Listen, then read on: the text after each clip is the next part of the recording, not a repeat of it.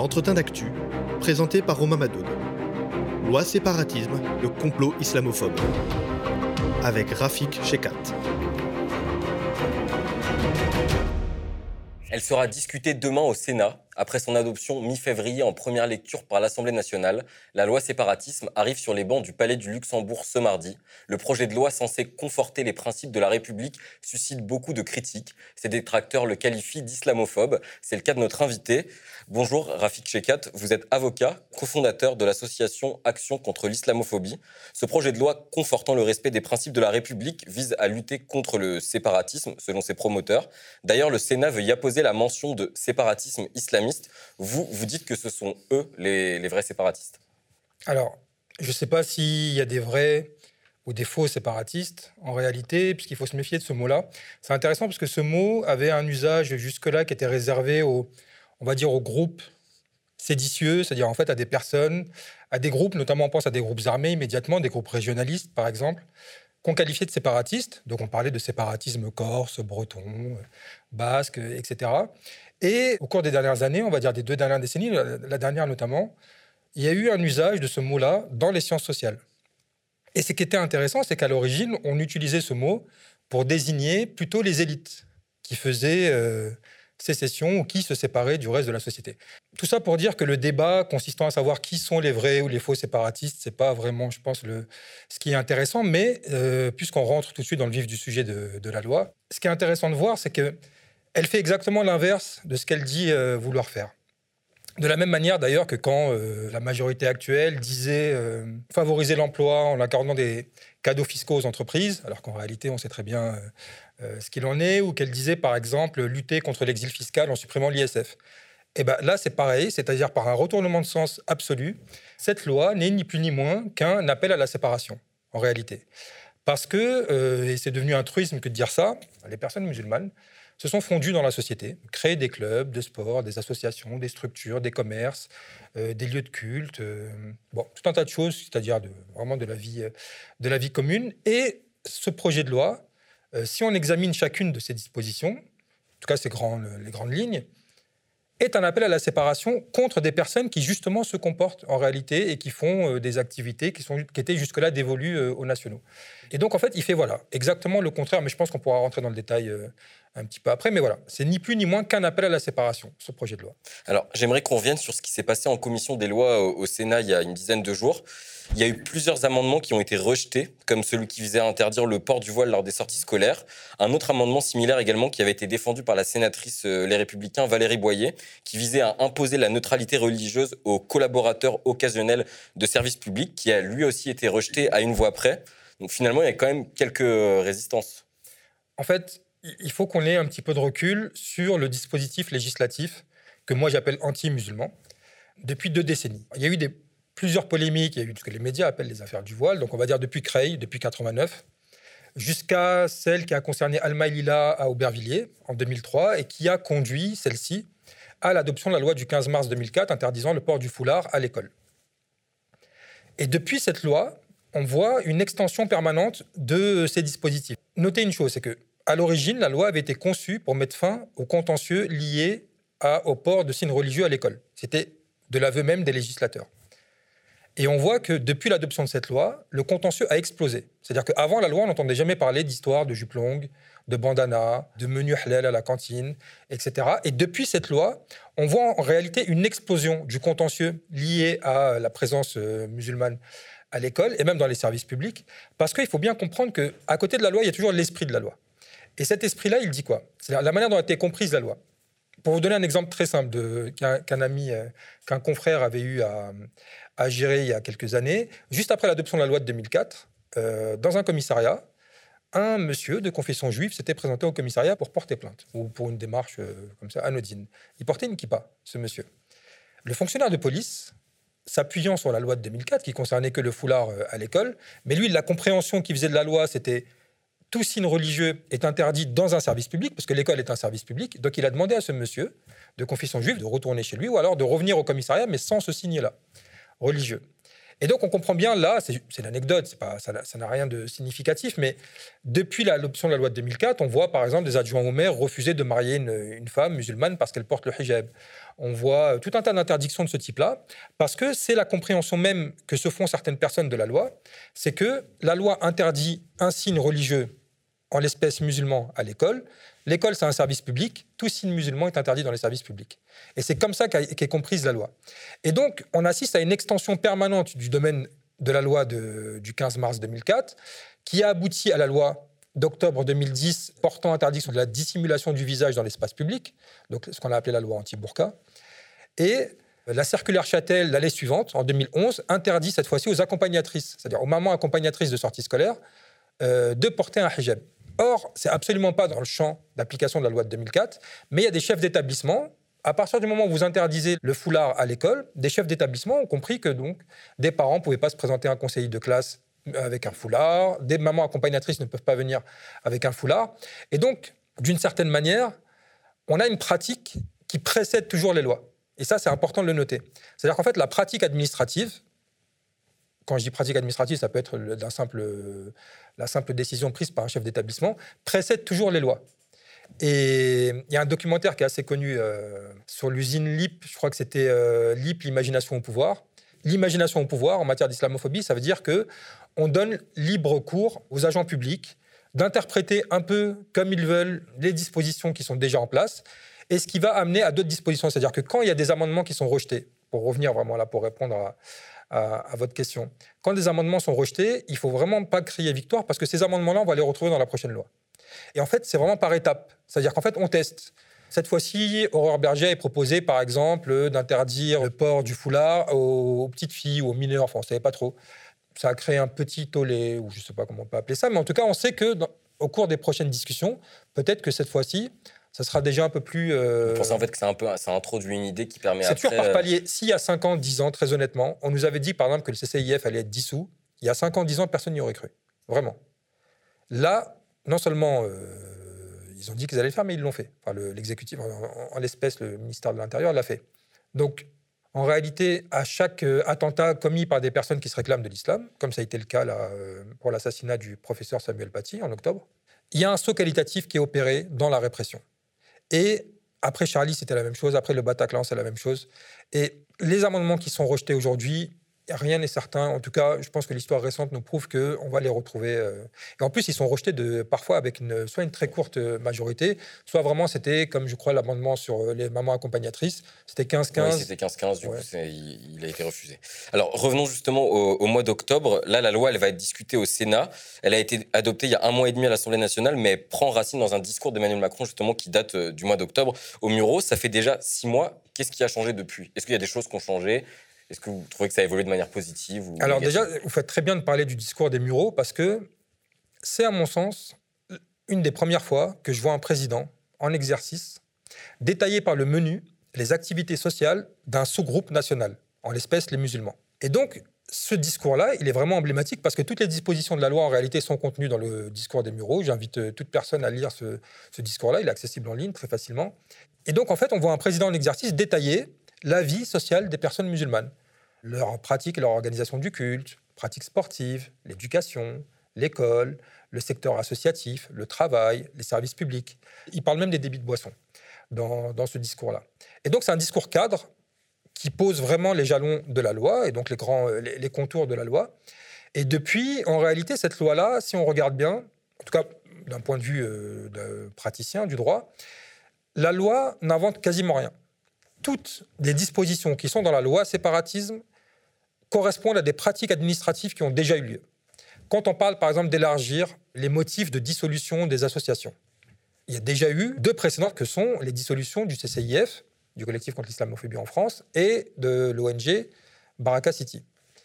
Et donc là, la loi vient simplement légaliser ou donner un vernis un peu plus euh, légal à des pratiques qui ont déjà cours.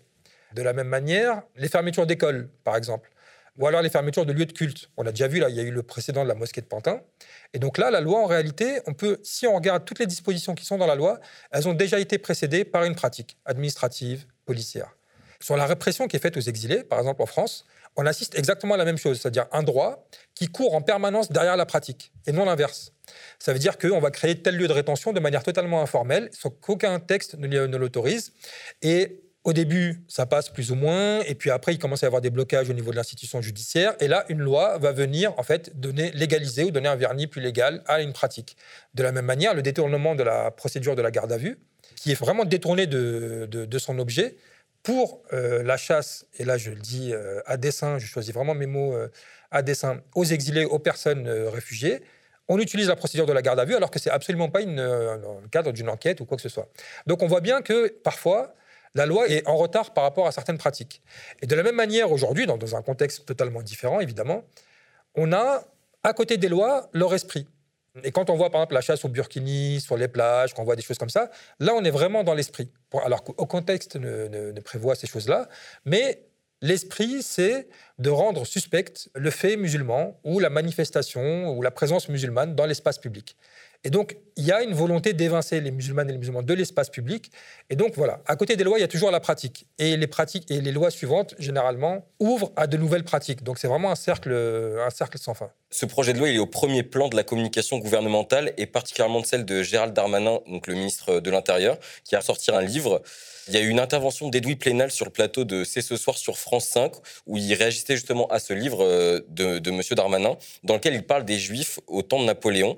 Et il mobilise plusieurs clichés antisémites. Une fois clarifié le rapport avec les responsables catholiques, Napoléon s'intéressa à régler les difficultés, écoutez bien, les difficultés touchant à la présence de dizaines de milliers de Juifs en France. Point. Quand vous voyez cet extrait, mis en perspective avec le contexte actuel foncièrement euh, islamophobe, qu'est-ce que vous vous dites? Plusieurs choses. J'avais lu son livre Gérald Darmanin pour les besoins d'une recension d'un autre livre de euh, Stéphane Beau et Gérard Noiriel sur la, question de la race. Et euh, il y avait, bon, c'est pas exactement de la même nature, mais il y avait certains arguments qui pouvaient être proches ou, ou communs. Et j'étais tombé donc sur ce passage en question qui m'avait pas choqué pour une raison simple, c'est que à partir du moment où tout le livre est traversé par une forme de complotisme qui est le complotisme islamophobe. Et d'ailleurs, c'est intéressant de voir que souvent l'islamophobie n'est pas associée à la question du complotisme ou du conspirationnisme, alors qu'on est absolument en plein dedans.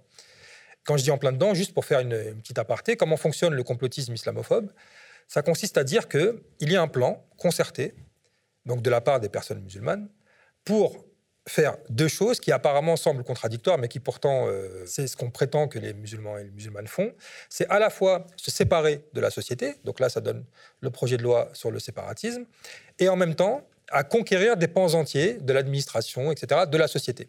C'est-à-dire qu'on reproche aux musulmans et aux musulmans à la fois de se séparer et d'être partout. Et c'est une formule qui peut nous paraître contradictoire, mais le complotisme souvent marche comme ça par des, formulations contradictoires. Et prendre contrôle de la société, c'est les fameux territoires conquis euh, de l'islamisme, qui a fait l'objet d'un livre. Et donc le livre de Gérald Darmanin s'inscrit exactement là-dedans, dans cette vulgate euh, complotiste islamophobe. Et donc il n'y a rien d'étonnant à ce qu'un livre qui soit traversé de part en part par le complotisme euh, islamophobe verse dans le complotisme euh, antisémite. Si on extrait que ces lignes-là, on peut être surpris, mais si on lit l'ensemble du livre, on voit bien que, alors il faut se méfier des parallèles un peu paresseux avec les années 30, euh, etc., mais en tout cas, on peut essayer de retrouver euh, des éléments qui sont connexes, qui nous sont malheureusement familiers. Et la figure, par exemple, des frères musulmans joue dans le livre de Gérald Darmanin ce que, je sais pas, la, finance juive jouait dans les, et dans la pensée antisémite euh, au tournant au début du XXe siècle. Et donc, non, j'ai absolument pas été surpris de voir, euh, de voir ce passage-là. Ce qui est étonnant, c'est qu'on s'en soit rendu compte qu'aujourd'hui, alors que le livre est sorti depuis des mois, ça prouve qu'il n'y a pas grand, grand monde qui a lu le livre euh, en son intégralité. Rafik Shekat, vous, vous êtes avocat, donc vous êtes penché aussi sur les implications juridiques de, de ce projet de loi. J'aimerais qu'on parle notamment des changements et des nouvelles obligations introduites par le projet de loi pour les associations cultuelles. Qu'est-ce que ça implique concrètement et quel est le but poursuivi par le gouvernement euh, selon vous? La première chose qu'il faut rappeler, c'est que l'objectif général de la loi, c'est vraiment de euh, venir restreindre la capacité d'agir des personnes musulmanes. Ça, je pense que c'est un objectif qui est assez clair en lisant les dispositions de la loi. Et donc la loi vise aussi bien les associations culturelles que les associations générales, on va dire. Pour celles-ci, donc pour les dernières, il y a une extension du domaine de la neutralité religieuse, ce qui est un fait nouveau, c'est-à-dire que jusque-là, la neutralité religieuse incombait aux euh, fonctionnaires euh, de l'État, aux agents publics. Mais là, on voit une extension, donc à travers une charte, on ne sait pas trop comment elle va appeler, parce qu'on attendra encore les, décrets d'application, mais en gros, une charte de respect des valeurs ou quelque chose comme ça, que les associations euh, s'engagent à signer, et donc avec à l'intérieur des obligations, notamment celle de neutralité religieuse. Un exemple vraiment concret, pour, parce que là, ça paraît un petit peu abstrait. Si vous avez une association, un club de foot féminin, par exemple, quand votre sein il y a euh, des joueuses musulmanes qui portent le hijab et donc qui jouent, qui pratiquent, cette, euh, pratiquent le football vêtues d'un hijab. Vous, en tant qu'association, vous ne pourrez pas bénéficier d'un certain nombre de subventions parce que vos usagers ne remplissent pas l'obligation de neutralité religieuse. Et donc on voit bien cette extension terrible à la fois du pouvoir de, de coercition de l'État et aussi d'un certain nombre de principes, parce que la laïcité, c'est à la fois la liberté, mais c'est aussi l'égalité. Et c'est la liberté religieuse. Et donc, que des agents de l'État soient soumis à un principe de neutralité, ça, euh, ça paraît évident. Mais que là, dans le cadre d'une pratique anodine comme celle d'un sport, dans le cadre d'une association, vous soyez astreint à cette obligation-là, alors que vous n'êtes même pas fonctionnaire, vous n'avez pas la sécurité de l'emploi et encore moins le salaire qui va avec, c'est une extension euh, terrible de, ce principe-là de neutralité. Donc ça, c'est une chose. Il y a aussi les motifs de dissolution des associations qui est considérablement élargi, qui va permettre euh, de prendre beaucoup plus facilement des mesures de dissolution contre euh, des associations. Ça, bon, ça c'est un autre volet. Et sur les associations culturelles, l'idée c'est que jusque-là, euh, les associations préféraient passer par le régime général plutôt que par le régime des associations culturelles qui est un peu plus restrictif d'un point de vue fiscal. Et donc là, l'idée, c'est d'obliger toutes les associations qui passaient par le régime général à revenir sur le régime euh, spécial, celui des associations culturelles. Donc ça, c'était l'objectif même du projet de loi, et donc là, de ce qui va devenir une loi, euh, selon toute vraisemblance. Et ce qui est aussi en ligne de mire, c'est faciliter le contrôle des lieux de culte, et donc des, mosquées, qui sont souvent créées sous forme d'associations. Donc jusque-là, les mosquées étaient... Euh, on pouvait les gouverner d'une certaine manière. On jouait sur la question des subventions. Donc voilà, on vous accordait ou pas, on diminuait ou pas, selon que on soit satisfait ou pas de vous. Maintenant, c'est beaucoup plus facile de rentrer même dans euh, les instances même de, l'association, de refuser par exemple que telle ou telle personne rentre dans euh, le bureau de l'association, dans le secrétariat par exemple, d'empêcher que l'association passe sous le contrôle de telle ou telle euh, personne. Et donc là, on a une intrusion beaucoup plus grande des pouvoirs publics dans euh, la gestion quotidienne des associations, en particulier musulmanes. Alors, dans le résumé du texte de loi que, fournit le Sénat, on insiste sur le fait que cette loi concerne tous les cultes et pas seulement euh, le culte musulman, ce qui serait euh, inconstitutionnel de toute façon. Mais on trouve à plusieurs reprises mention du séparatisme islamiste, comme dans l'extrait suivant. Donc, je cite Le séparatisme islamiste a été nommé comme un ennemi de la République et c'est d'abord contre lui que ce projet de loi entend lutter. Absolument. De la même manière que la commission Stasi en 2003-2004, celle qui a abouti à l'adoption de la loi du 15 mars 2004, c'était sur les signes religieux ostentatoires à l'école, mais de quoi a-t-on parlé à 99,9% du temps Du foulard islamique? Sans, en attendant le dernier jour pour euh, convoquer une femme qui porte un foulard, alors que jusque-là, la discussion s'était passée euh, absolument sans elle. De la même manière, je crois que c'était, je ne sais plus quel sénateur qui avait demandé à ce que le projet de loi soit rebaptisé tout simplement séparatisme euh, islamiste ou musulman, parce qu'il trouve que voilà, appelons un chat un chat et euh, soyons, euh, soyons un peu plus francs. On ne parle que d'islam, donc dire que ça va concerner tous les cultes, bon, oui, c'est évidemment que légalement, on est obligé de passer par là, parce que sinon, comme vous avez dit, ça serait de toute manière inconstitutionnel. Mais moi, je connais aucune loi, aucune disposition, et là, pour le coup, celle-ci est à la fois islamophobe et liberticide, qui n'avancent pas masqués. Je n'ai pas euh, souvenir de dispositions juridiques, de, lois qui disent oui, nous, on ségrègue, c'est une loi ségrégative, euh, nous on est raciste et nous on fait le tri entre, entre citoyens ou alors entre personnes. Donc nécessairement, on va dire que ça concerne tous les cultes, etc. Mais on voit bien que ce qui est visé, c'est uniquement euh, les musulmanes et les musulmans, mais pas seulement, parce que c'est quand on élargit un petit peu, et notamment la disposition qui concerne la lutte contre la haine en ligne, je crois que vous avez appelé comme ça, qui sont en fait des dispositions de la loi Avia qui n'avaient pas été adoptées à l'époque et qui sont, reviennent. Donc en fait, c'était, ça avait été euh, jugé inconstitutionnel euh, il y a un an ou deux. Je crois que c'était l'année dernière, de mémoire, en début d'année. Et là, donc ces dispositions reviennent. Et donc, très concrètement, cette euh, disposition-là va venir entraver de manière très sérieuse l'activité de toutes les associations antiracistes, qu'elles soient musulmanes ou non d'ailleurs, on peut euh, imaginer que euh, le contrôle sera un peu plus tatillon avec les associations musulmanes, mais toutes les associations, pourquoi? Parce que cette partie de la loi prévoit des sanctions si vous donnez des éléments qui permettent de reconnaître une personne, c'est-à-dire des éléments soit professionnels, soit personnels, qui permettent d'identifier une personne qui aurait eu un comportement discriminatoire. On va prendre aussi là un exemple très concret. Vous êtes patron d'une boutique, d'un commerce quelconque, vous écrivez sur votre magasin je ne sais pas moi, euh, interdit aux chiens et aux arabes, ou interdit aux roms, interdit aux noirs, ce que vous voulez. Si le fait de diffuser sur les réseaux sociaux, en particulier quand, on est une association, cette affichette, en donnant par exemple l'adresse du magasin, ou en disant dans quel lieu il se trouve, euh, ou quelle est la personne qui gère le magasin, etc., vous pouvez faire l'objet de, de poursuites pénales. Et donc on voit bien comment là, ça va venir restreindre, et on voit bien que la dissolution du CCIF a déjà eu lieu, mais avec l'adoption d'une telle mesure, on voit bien que son travail aurait été terriblement euh, compliqué parce que vous ne pouvez pas désigner, sauf dans le cas où il y a une instance en cours, et donc là, vous pouvez dire j'ai porté plainte contre un tel pour discrimination, pour appel à discrimination, etc. Mais sinon, vous n'avez pas la possibilité, de manière publique, à euh, dénoncer ces comportements-là. Donc ça, c'est une des dispositions, par exemple, qui est dans la loi, qui est dans le projet de loi, et qui concerne absolument tout le monde. Alors, il y a un autre extrait qui peut paraître aussi euh, assez révélateur, donc je cite toujours Plus encore que le risque de futures dérives séparatistes, c'est la nécessité, la nécessité pardon, d'une action collective contre les minorités. Quand vous lisez ça, ça, veut dire quoi pour vous? Ça, c'est de quel. Euh, il est tiré d'où cet extrait? Euh, le, résumé de la loi du Sénat. D'accord. Si on prend l'actualité toute récente, on voit bien que. Prenons par exemple les polémiques sur l'islamo-gauchisme à l'université. Vous prenez par exemple les tribunes qui sont parues, il y en a une qui était parue à un titre du Figaro, même une tribune d'une centaine d'universitaires qui était parue dans Le Monde, premier, publiée le 1er novembre, dans Le Monde du 1er novembre 2020.